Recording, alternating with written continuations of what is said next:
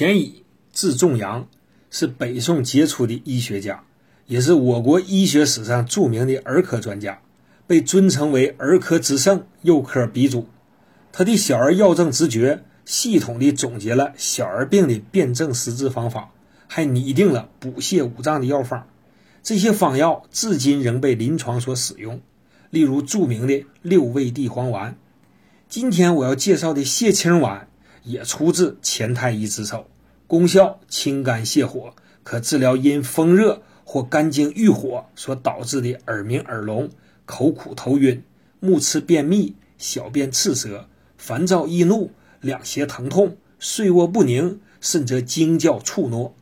现代中医常将它拓展应用于全眼球炎、血管神经性头疼、高血压头疼、带状疱疹、失眠。小儿高热惊厥等病，但使用时要注意，脾胃虚弱者不适用本方。